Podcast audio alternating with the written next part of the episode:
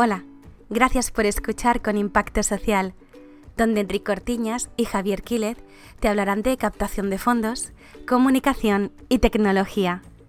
¿Piensas en otras cosas que ayudarían a tu ONG en el día a día? Puedes escribirnos en tecnologiasolidaria.org barra contactar. Hoy en la entrevista tenemos a Aida Gascón Bosch. Es directora en España de Anima Naturis Internacional. Eh, buenos días, Aida. ¿Qué tal estás? Hola, muy buenos días. Pues muy bien, aquí pues eh, en este rato agradable con vosotros. Muchas gracias. Eh, una primera pregunta para conocerte un poquito más y quien nos esté escuchando que sepa cuál ha sido tu experiencia este día de hoy. Cuéntanos, ¿cómo has llegado hasta el día de hoy? ¿Cuál ha sido tu experiencia?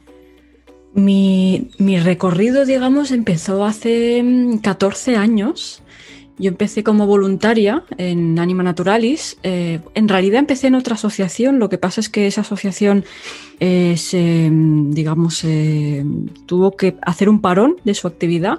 También se dedicaba a la defensa de los animales y empezaron a recibir amenazas. Eh, entonces tuvieron que hacer un parón y ahí yo pues me quedé como huérfana de, organización y le dije, oye, pero es que yo quiero seguir haciendo cosas por los animales y sola no lo quiero hacer, ¿no? Tampoco sabría por dónde empezar y entonces me recomendaron Anima Naturalis. Y ahí fue cuando conocí a, pues claro, a un montón de, personas que eran veganas, eh, bueno, se reunían eh, regularmente y, claro, llego ahí y pues eso, yo no sabía ni lo que era el veganismo, ¿no? Estamos hablando de hace 14 años. Yo, era, yo entré en Animaturis por el tema antitaurino. Yo quería hacer, eh, yo quería luchar contra la crueldad animal que supone las corridas de toros y los festejos populares con toros, etcétera. Pero me comía las vacas, ¿no? O sea, defendía a muerte al toro, pero me comía la vaca. Entonces, encontré un grupo de gente que se reunía y decidían cosas y hacían cosas por los animales en general, no solamente por los toros, ¿no? Entonces me empecé a involucrar, eh, estuve como voluntaria pues muchos, muchos años, incluso el cargo que tengo ahora de directora en España lo he ejercido, lo he ejercido de forma voluntaria durante muchos años porque no teníamos recursos. Entonces no es hasta hace dos años que conseguimos, bueno, suficiente base social para poder tener a dos personas liberadas y desde hace un año pues ya somos cuatro personas que estamos trabajando al 100% en Animaturalis, en lo que nos apasiona y, claro, y sin tenerlo que compaginar con nuestros otros trabajos como hacíamos antes, ¿no? que lo dábamos un poco el tiempo que, que nos quedaba después de nuestro día a día en trabajos, estudios y demás. Así fue como un poco como empecé. Entonces, Anima Naturalis uh, se dedica a la defensa de los animales. ¿Cómo os organizáis? Porque supongo que tú ahora nos hablabas de los toros, de, las vacas, pero supongo que no es lo mismo un animal doméstico que pues, un animal de granja. ¿Os organizáis por comisiones? ¿Cómo trabajáis? Pues digamos que Anima Naturalis es una organización internacional que está en España y en Latinoamérica, en varios países. Estamos en Venezuela, Colombia, Chile, a diferentes niveles, porque pues eh, obviamente en Venezuela, por ejemplo, es muy difícil desarrollar cualquier tipo de, activismo por los animales. Sin embargo, en México, Colombia, estamos muy fuertes, tenemos muchos activistas. Y aquí en España estamos, eh, digamos, mm, centralizamos la, la, toma de decisiones, las campañas y todo. Eh, trabajamos desde Barcelona en un local que tenemos y Luego tenemos grupos locales en 11 ciudades. Estamos actualmente, como también son todos voluntarios, pues a veces va fluctuando porque hay gente, pues bueno, le cambian las circunstancias en la vida, sobre todo en, esta pandemia, y a veces pues hay grupos que se tienen que deshacer, pero bueno, luego intentamos que se vuelvan a recuperar y ahora estamos en nuestro récord de grupos de acción local, ¿no? Estamos en Madrid, en Barcelona, en Castellón, Valencia, Alicante, Logroño, La Rioja, en Logroño, Pamplona, Madrid, Sevilla, Málaga y Palma de Mallorca. Entonces, ahí son grupos de activistas que, mm, coordinados por un grupo de dos o tres coordinadores, que lo hacen también de forma voluntaria, que a su vez coordinan a grupos de activistas y voluntarios y voluntarias para hacer diferentes acciones a lo largo del año, hacerse, hacer reuniones y decidir un poco qué es lo más importante a nivel local, ¿no? Entonces, Animatores es una organización a nivel estatal porque llevamos a cabo campañas que afectan a todo el Estado español, como por ejemplo tema tauromaquia o tema caza con perros eh, o tema la difusión del veganismo, la denuncia de las condiciones de los animales de granja. Incluso también hemos colaborado en campañas a nivel europeo para cambiar las leyes de bienestar animal que afectan a los animales de granja.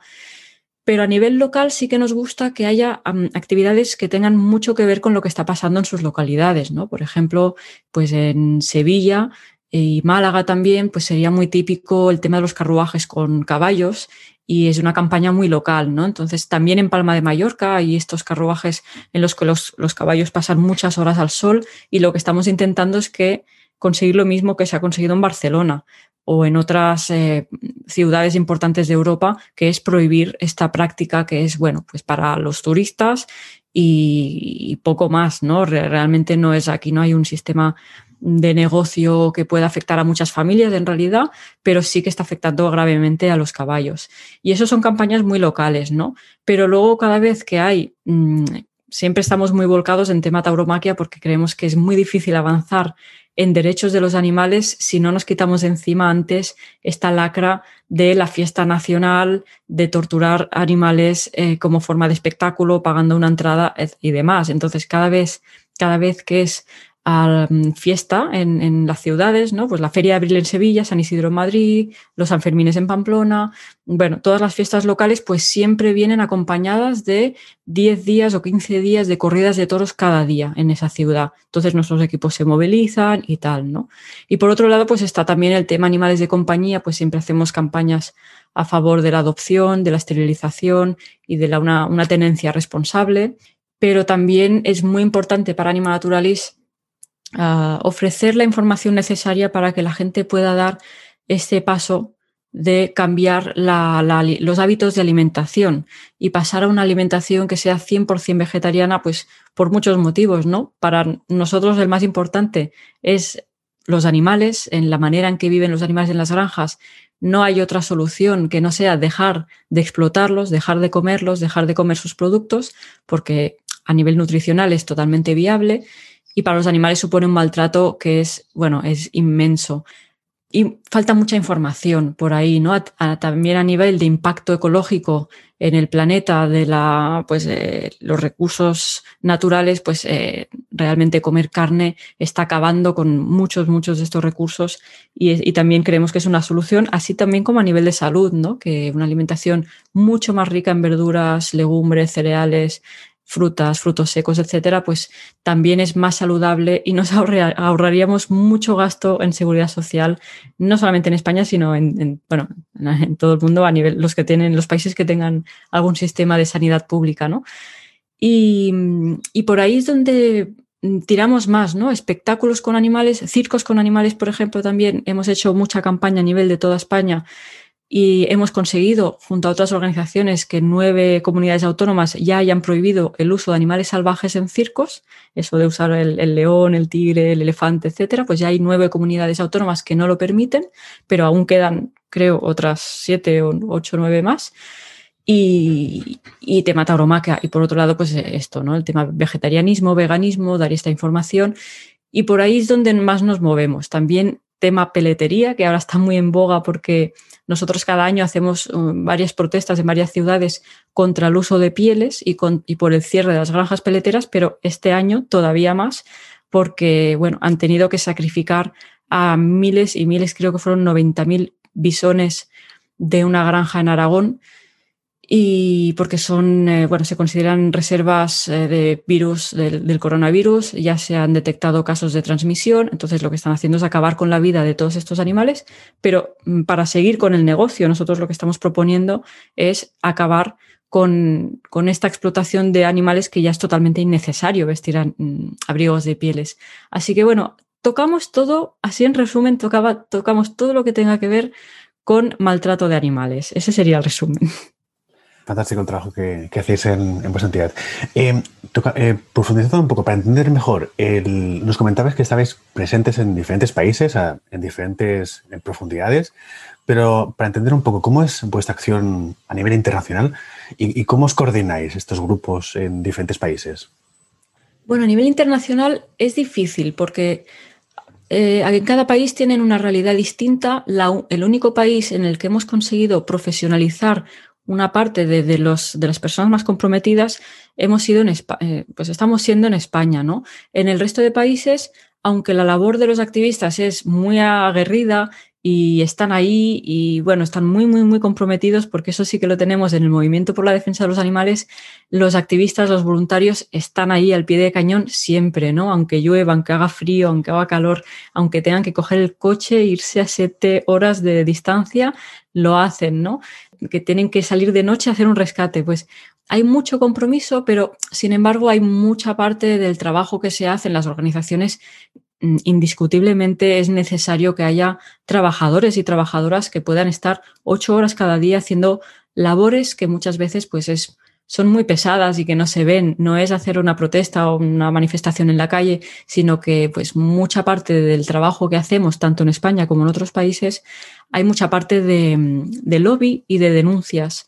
De denuncias a nivel, de, bueno, cuando detectamos casos de maltrato animal, pues intentamos denunciarlo en la medida de nuestras posibilidades. En España tenemos la vía de la denuncia administrativa, que esa pues siempre está a nuestro alcance porque es gratuita, pero luego está la denuncia penal cuando hay se cometen delitos contra el maltrato animal.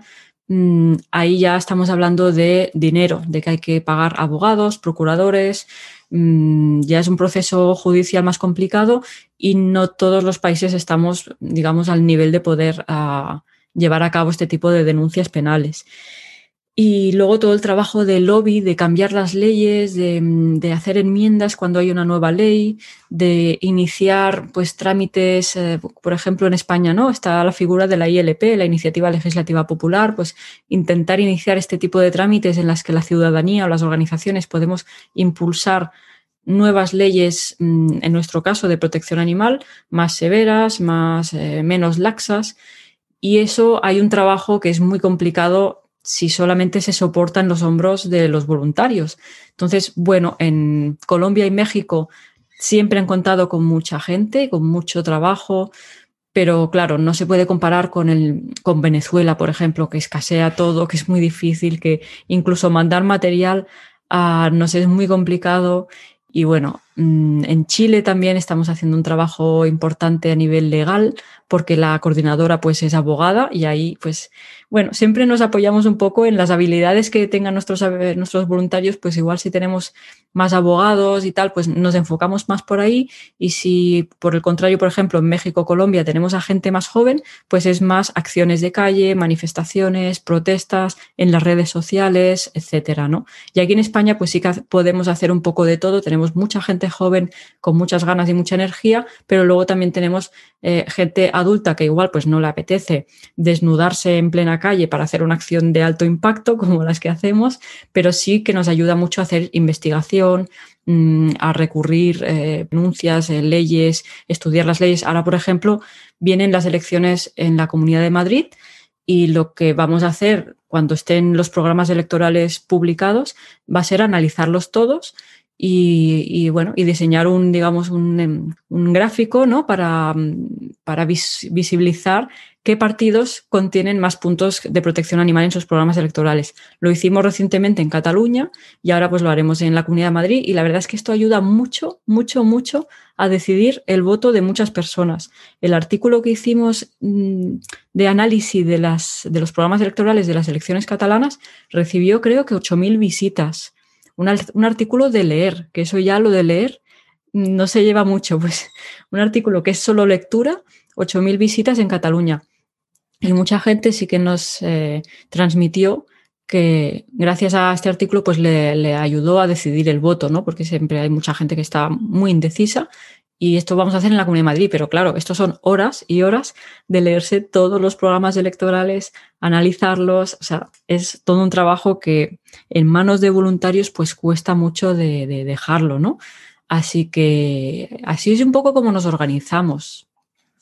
Eh, justamente hablando de, de voluntarios, ¿Cómo, ¿Qué herramientas utilizáis para, convocar a las personas, para planificar las acciones? Eh, que nosotros siempre nos gusta preguntar un poco sobre, sobre las herramientas tecnológicas porque pensamos que con la tecnología podemos eh, llegar a hacer grandes acciones con las, con las organizaciones, con las fundaciones.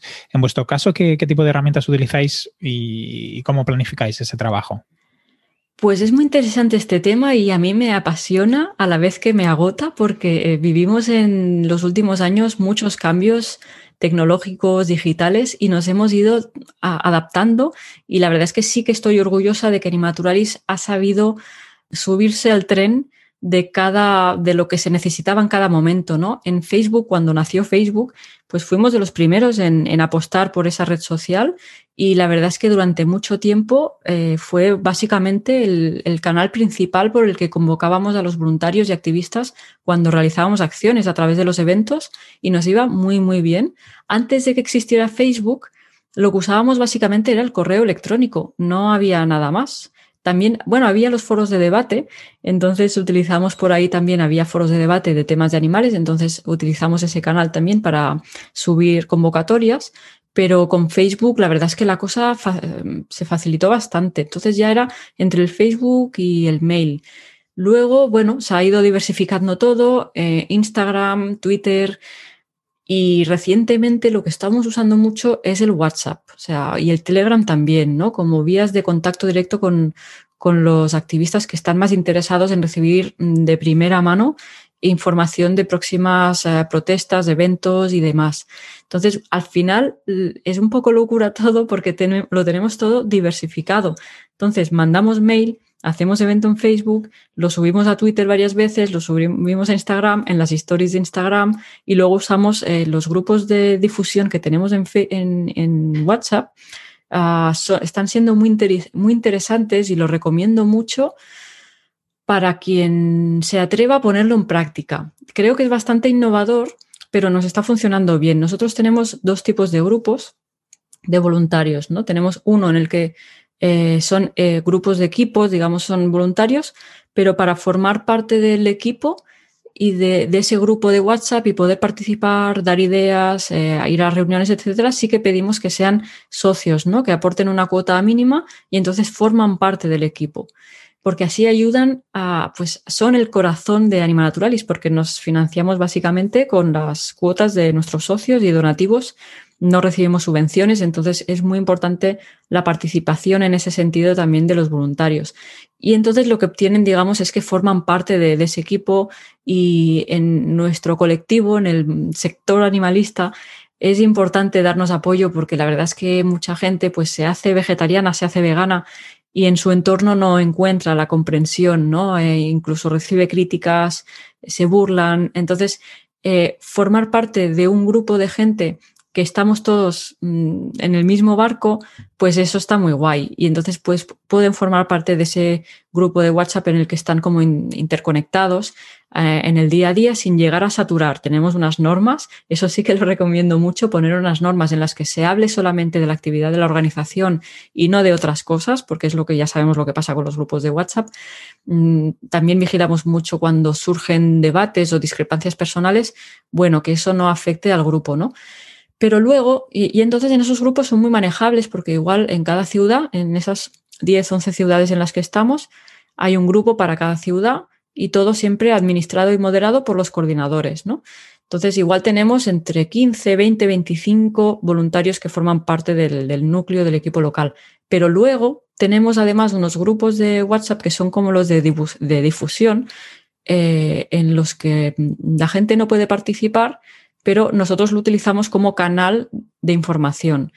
Entonces, eh, los vamos incluyendo bajo su permiso, les pedimos si quieren estar más informados así a nivel eh, más personal y si nos dicen que sí, pues eh, los metemos en ese grupo de difusión, se pueden ir cuando quieran y ya está, ¿no? Entonces, igual en estos grupos ya pues hay 100, 200 personas y, y es otra vía, es otra manera de llegar a los teléfonos de la gente fácil, muy rápida y eso nos está viniendo muy bien, pero luego las redes sociales nos ayudan a captar gente nueva, gente que quizá todavía no nos conocen, pues siguen Animaturalis en Twitter o en Instagram o en Facebook y ahí pues vamos sumando, ¿no? Vamos sumando base social, pero bueno, es un poco locura porque son muchos canales. Yo no sé si hay más organizaciones que estén gestionando el, voluntariado de manera multicanal y están diversificada, pero bueno, estamos contentos. Creemos que a veces preguntamos a la gente, oye, ¿cómo vas a ¿cómo te has enterado de este evento? ¿no? Y cada cual nos da una respuesta diferente. Unos nos han visto por Instagram, otros por WhatsApp, otros por Facebook. Así que creo que es importante utilizar todos los medios posibles. Y respecto de las herramientas, ¿tenéis, ¿utilizáis alguna herramienta para gestionar todos estos canales o simplemente tenéis equipos y, cada uno visita pues, la página de Facebook, la de Instagram? ¿Cómo hacéis esta parte? Bueno, tenemos, digamos que Animaturalis, nos, eh, el trabajo nos, tenemos cuatro departamentos, ¿no? Tenemos el departamento, digamos, de tesorería, finanzas, ¿no? De recursos, que es la que gestiona los socios y todo, los donativos, etcétera. Luego tenemos el departamento de campañas, que es el que estamos encargados de diseñar las campañas por objetivos y bueno, investigación, etcétera. Luego tenemos el departamento de grupos de acción, que esto también, pues, una de las personas que está, pues, digamos, a jornada completa en Animaturalis se encarga solamente de eso, de gestionar todos los grupos de activistas y voluntarios. Y luego tenemos el departamento de comunicación. Y ahí eh, lo manejamos un poco entre varias personas, cada persona se encarga de una red social. Yo, por ejemplo, me encargo de Twitter porque me encanta esta red social, me apasiona y entonces creo que hay que llevar, lo, digamos, cada uno tiene que llevar la red social que más le guste y con la que más cómodo se encuentre. No una, una sola persona llevar todas las redes sociales, pues si es community manager, sí, pero nuestro nivel, que solo, solamente somos cuatro trabajadores, pues creo que es mejor que, por ejemplo, las historias de Instagram las lleve una voluntaria que tenemos que le encanta al mundo Instagram, entonces ella solamente nos lleva las historias de Instagram. En lo que son los posts de Instagram nos lo lleva otra persona. Yo me encargo de Twitter y otra persona pues se encarga de Facebook. Y los grupos de WhatsApp sí que entonces eso ya son los coordinadores voluntarios, sí que ellos ya gestionan sus propios grupos siempre con una formación que les, les hacemos previamente y hay unas normas y tal.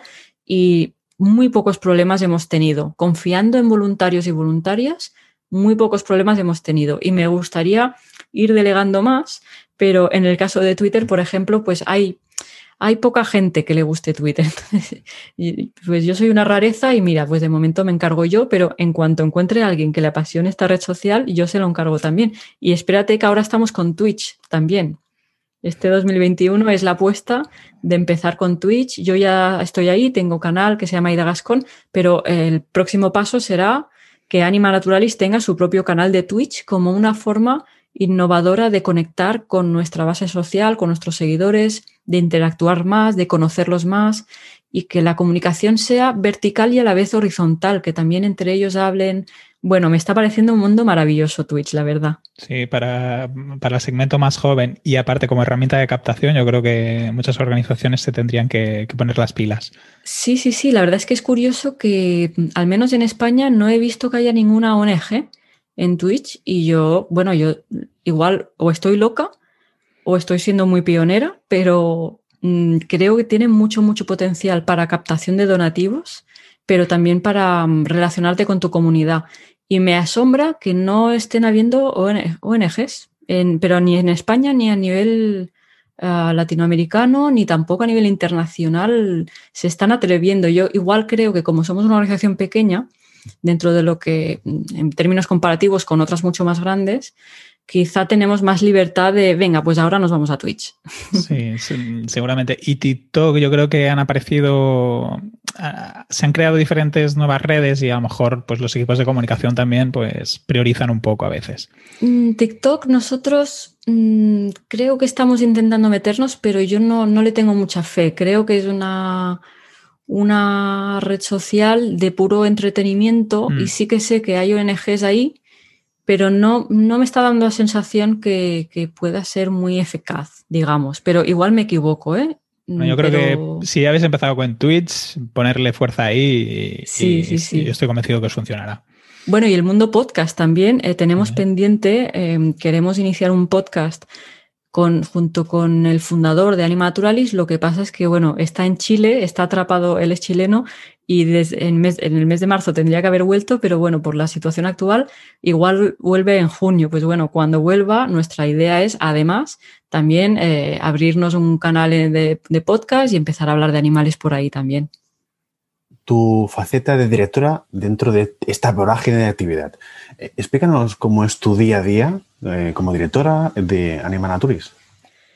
Uf, pues es hacer un poco de todo. Yo creo que nos pasa mucho en el tercer sector que los directores acabamos tenemos que hacer, tenemos que saber mm, hacer muchas cosas y controlar muchas, muchos temas, ¿no?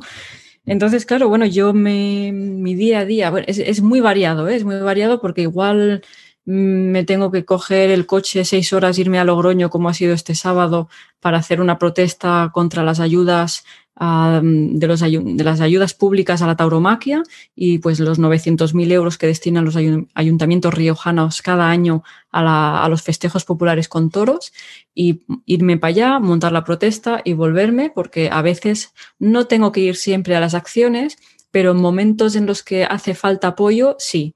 Y ahora mismo, pues en Logroño, bueno, en toda la situación en España está complicada de que haya gente que pueda ir de apoyar de comunidades a, de unas comunidades a otras. Entonces yo como por trabajo sí puedo ir, pues bueno, fuimos un coche desde aquí para apoyar la acción. Entonces, bueno, esta podría ser una de mis tareas, ir a apoyar algunas acciones. Sobre todo es formación, formación de nuestro equipo, porque en total somos ahora 24, 25 coordinadores locales y entonces, bueno, muchas, muchos vienen y van también, pero bueno, constantemente hay que estar mm, formando de cómo hacer activismo por los animales, cómo, eh, cómo gestionar el voluntariado, porque esto pues nadie nos ha enseñado nunca, ¿no? Entonces pues tengo que ser yo o, la, o también la, la encargada de los grupos de acción.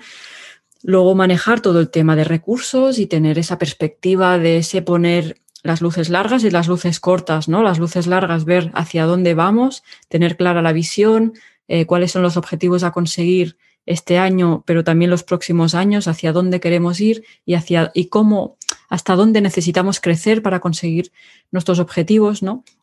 Marcarnos objetivos de, de aumentar socios, donantes y demás, porque pues muchas veces nos vemos limitados, ¿no? Nos gustaría poder embarcarnos en más campañas, pero pues nos falta un especialista. Por ejemplo, ahora mismo creo que sería muy importante que en Animaturalis pudiéramos tener un especialista dedicado únicamente a, eh, bueno, ahora en España se va a aprobar la ley de cambio climático y en ningún lugar se menciona el consumo de carne como uno de los principales Em, factores que está promoviendo el cambio climático y una de las principales soluciones pues pasa porque reduzcamos el consumo de carne.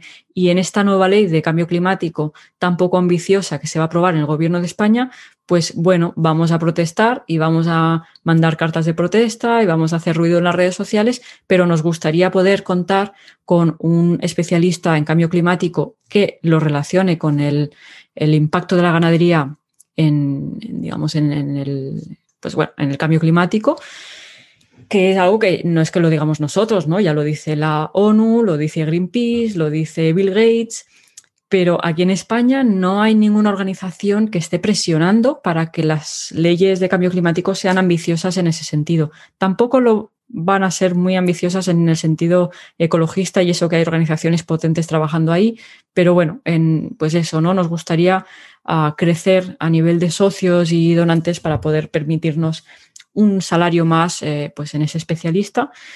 Y, luego, bueno, todo, todo lo que son campañas, mmm, las principales, las campañas que tenemos, soy yo quien las supervisa aunque digamos hay muchas tareas que están delegadas, pero al final la que tiene que decidir o, controlar que vamos cumpliendo los objetivos que nos vamos marcando por meses, ¿no? Pues por ejemplo, ahora estamos en una campaña contra la caza con galgos en España, sobre todo pues el problema viene mucho de Andalucía, todo esto de que ahorcan los galgos, los abandonan cuando se acaba la temporada de caza. Entonces estamos haciendo una investigación y tenemos pues unos plazos ¿no? de investigación a nivel legal, investigación a nivel de, de terreno, ahí en el terreno, ¿no? investigación de campo y luego pues lanzar una campaña, una landing page, una recogida de firmas, empezar a tener reuniones ya después del verano con diferentes partidos políticos para que mm, incluyan en sus comunidades autónomas más protección hacia los perros de caza.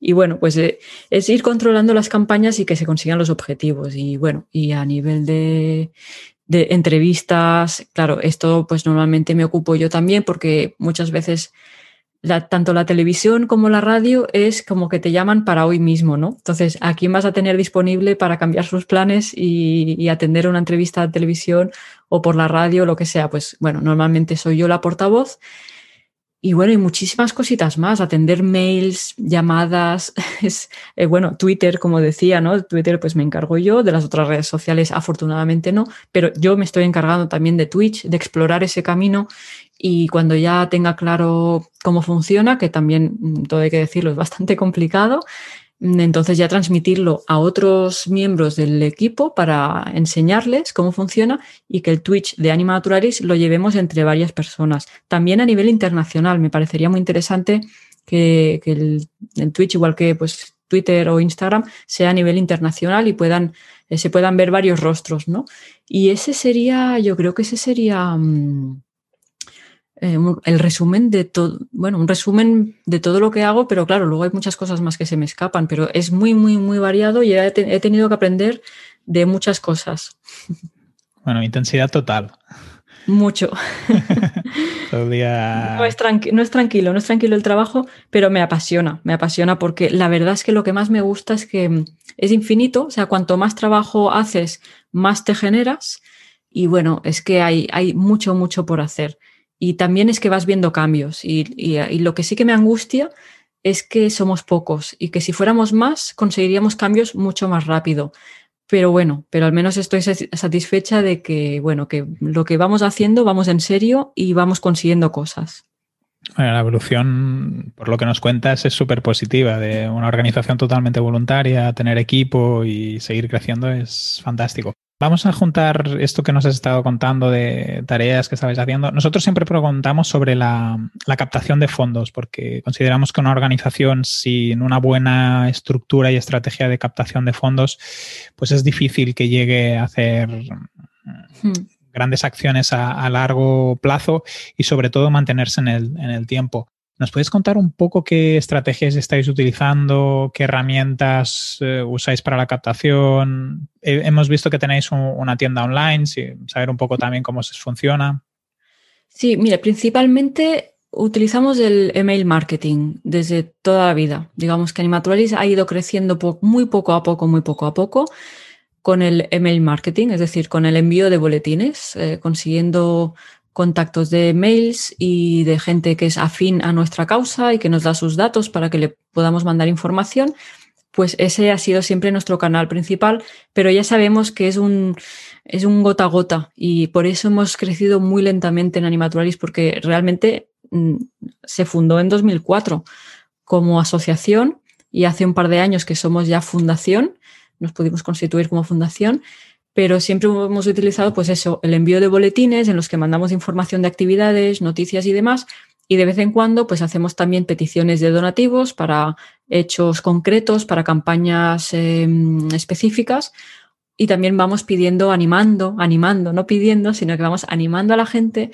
a unirse a, bueno, a nuestras campañas y a ser protagonistas de los derechos de los animales, de conseguir ese objetivo y de unir fuerzas, ¿no? Entonces, eh, básicamente ha sido por ahí, por mail, la gente se registra, rellena el formulario, nos manda sus datos y, se hacen pues socios colaboradores mensuales, ¿no? Que eso es lo que nos permite tener una cierta estabilidad económica y poder tener una previsión y poder saber un poco cómo estaremos eh, de aquí a un año o de aquí a dos años o de aquí a tres años, porque al final pues siempre hay, hay bastante eh, estabilidad en ese sentido, ¿no? Pero por otro lado también pedimos donativos para campañas puntuales, por ejemplo, sobre todo cuando tenemos que embarcarnos en una denuncia penal, que ahí ya sabemos que son 3.000 euros fijo de abogados y procuradores pues les pedimos, mira, oye, es que necesitamos 3.000 euros para llevar a los tribunales este caso de maltrato animal. ¿Nos ayudas? Pues bueno, sí, sí.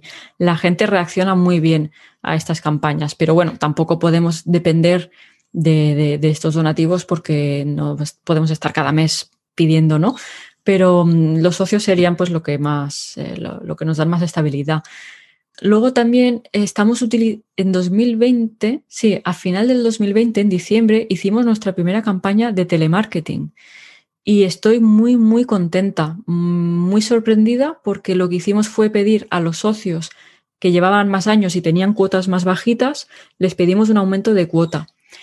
Y esto lo hicimos lo hice yo. Yo misma llamé junto con otra compañera que es la que gestiona los socios y tal. Entre las dos nos pusimos a llamar a un listado de, no sé, de 100 personas, de, de 100 socios y socias que tenían cuotas bajitas y llevaban tiempo y les pedimos un aumento de cuota. Y la verdad es que bueno, no, no nos hemos formado en eso. Yo sé que hay cursos de telemarketing. Bueno, yo hice un curso, ¿eh? hice un posgrado en la Universidad de Barcelona de fundraising y, entonces ahí ya nos explicaron bastante un poco eh, pues lo que hay que hacer, lo que no, etcétera. Pero realmente no me he hecho un curso de telemarketing específico, pero creo, y esto creo que es algo que recomendaría a toda organización pequeña que no se pueda permitir pagarle a una empresa de, de telemarketing, y más aún si la causa es tan tan especial como la nuestra, que es la defensa de los animales. Yo creo que tú no le puedes encargar a una empresa de telemarketing que llame a, gente que es animalista porque se va a notar que no, que no están alineados con la causa, ¿no? Pero claro, que te llame la directora, yo creo que tuvo mucha fuerza y tuvimos mucho, mucho éxito. Hemos conseguido muchos aumentos de cuota en el mes de diciembre y ahora en, en abril vamos a iniciar también una recuperación de ex socios también por telemarketing, eh, mi compañera y yo, y estoy segura que nos va a ir muy bien. Pero claro, es muy intenso, es, son muchas llamadas, eh, difícil que te cojan el teléfono, pero luego cuando consigues hablar con la gente, la verdad es que nos estamos encontrando mucha aceptación, agradecen mucho, mucho la llamada porque les hace mucha ilusión y, y por ahí creo que vamos a, vamos a crecer bastante. Y luego también tenemos teaming, que, está muy bien, porque mira, pues ya somos mil teamers. Somos mil personas que damos un euro al mes, cada, cada mes. Y bueno, pues oye, son mil euros cada mes que eso pues nos sirve para pagar el local y, algunos, y, pues, los gastos, algunos gastos fijos y tal. Y a la gente le supone muy poco y utilizamos mucho las redes sociales para animar a la gente a hacerse teamer. Entonces, cada vez que publicamos en Facebook eh, o en Twitter o en Instagram, tenemos nuevos teamers. Y, yo creo que esos serían un poco los canales. Luego también tenemos la tienda online, pero sinceramente igual tampoco es que, igual no lo estamos haciendo bien, pero no, creo que durante varios años sí que antiguamente nos iba muy bien como forma de recaudar fondos, pero mm, no sé, yo creo que con el auge de Amazon, de que la gente compra una cosa y la tiene al día siguiente, eh, nosotros vendíamos muchos libros de recetas veganas y vegetarianas pero claro, ahora todo esto ya es mucho más fácil de adquirir. Igual también influye que no tenemos para pagar con tarjeta de crédito, igual no lo tenemos muy bien adaptado a las necesidades y costumbres de la actualidad. Entonces, no es, no es muy relevante lo que obtenemos por la tienda online, pero bueno, es casi más un servicio que a la gente le gusta lucir nuestras camisetas y bolsas de tela y sudaderas y tal que como forma de recaudar fondos, la verdad, pero igual es que algo estamos haciendo mal, tengo que investigar por ahí. No, pero hacéis muchas cosas bien. Y, desde luego que todas apuntan a lo mismo, ¿eh? trabajo de hormiguita, trabajo continuo, trabajo de, día a día. Nosotros la verdad es que os conocimos por el grupo de teaming. Hmm. Y me gustaría a ver si nos puedes dar algún tip, algún, algún truquito más. Nos comentabas el, hablar de ello en, redes sociales, pero nosotros a ti le tenemos un cariño especial y nos gustaría saber si, como entidad, aparte de, este, de este consejo de, comunicar, ¿qué, le dirías a una entidad que quisiera, quisiera hacer crecer su grupo de teaming? ¿Qué, consejos les podrías dar después de vuestra experiencia? Pues mi experiencia es que mm, hagan crecer sus redes sociales y a través de ahí mm, hagan crecer teaming, porque mm, ya te digo, nosotros cada vez que hacemos una publicación, sobre todo en Facebook, porque te permite poner un enlace directo y tal, tenemos nuevos teamers. Hay que, hay que hacer nuevos teamers siempre porque, bueno, igual que pasa con los socios, ¿no? Que, algunos se van dando de baja, les caducan las tarjetas de crédito. Entonces, hay que, cada mes tú tienes que tener nuevos eh, teamers, mm, utilizar, o sea, y utilizar también los canales de WhatsApp. O sea, yo, yo estoy segura que hay mucha gente que le gustaría ayudar con nada, con un euro, pero que no conoce la plataforma, ¿no? Entonces, eh, es, darla a conocer sin reparos, sin miedos, sin vergüenza de pedir. A nadie le cuesta un, euro, nadie le cuesta donar un euro. Entonces, eh, bueno, a, full con eso. Y a mí lo único que me molesta de teaming em, es que, claro, no puedes acceder a los contactos de toda esa... Nosotros tenemos mil personas que nos están apoyando, pero no tenemos manera alguna de contactar con ellos eh, directamente a través de mail para, ya no solo para pedirse que se hagan socios, por ejemplo, ¿no? que den un paso más allá, sino que se unan a una manifestación en su ciudad, cosa que sí que hacemos con los socios. ¿no? Nosotros tenemos 500, casi 600 socios que donan una cuota mensual. Pero sabemos en qué provincia o ciudad viven y nos es muy fácil facilitarles cuando tenemos una actividad ahora en Logroño, por ejemplo, pues hemos podido comunicar a todos nuestros socios y socias de La Rioja, oye, que tenemos una acción en Logroño por si quieres participar. Ya está, sin presión alguna, pero claro, lo, lo, agradecen. En cambio, me sabe, me da lástima que mil personas que nos apoyan no tengamos manera de contactar con ellos. Pero bueno, pero es lo que hay, supongo, que las plataformas se quedan con los datos. Entonces, yo el, el, el consejo siempre es diversificar no a poner todos los huevos en un mismo cesto, no sé si se dice así la expresión, o cesta, mm, y diversificar plataformas y canales y mira, pues eh, si no tienes los datos de, la, de, los, de las mil personas que nos apoyan, pues bueno, pero nos, nos, están apoyando igual y bueno, si se interesan más por la organización, realmente siempre pueden ir a nuestra web y registrarse para recibir nuestro boletín y cosas así. Pero yo el consejo, lo que a nosotros nos sirve más es publicar en redes sociales.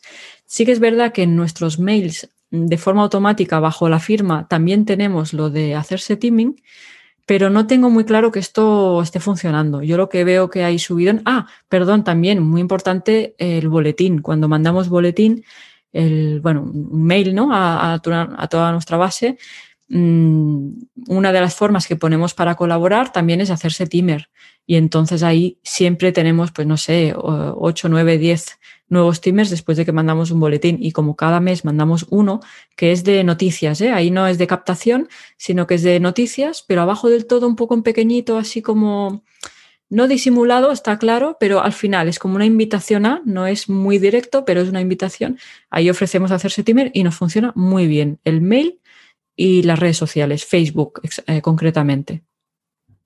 Muy buenos consejos. Em, te comparto yo una cosa que hacen Solidarios Sin Fronteras, que em, en todos los teamers les puedes escribir. Entonces, Eva de Solidarios lo que hace de una forma también como, como vuestra entidad, muy, muy, de, muy de cuerpo a cuerpo, del día a día, e, mm. ella va escribiendo los teamers. Entonces, eh, cuando se hacen teamers, te, te escribe Eva y te, y te invita a darte de alta en, en su newsletter para estar uh -huh. informados, para estar, ¿sabes?, como más al día. Y aparte que es muy activa en el foro, siempre está escribiendo, siempre está uh -huh. compartiendo. Y bueno, pues ella, ella nos compartía que, que, que, hace esto de una forma activa para justamente que, que nadie se desvincule. Teaming no, no, te deja hacer comunicaciones en masa, pero sí que puedes hacer eh, cada vez, cada, cada team, cada alta, pues escribirle a esa persona. Uh -huh. eso, eso, sí que te lo permite la plataforma y ella, eso, eh, ella hace ese trabajo de forma constante y muchas personas pues se le dan de alta en la newsletter y, y la siguen en diferentes canales.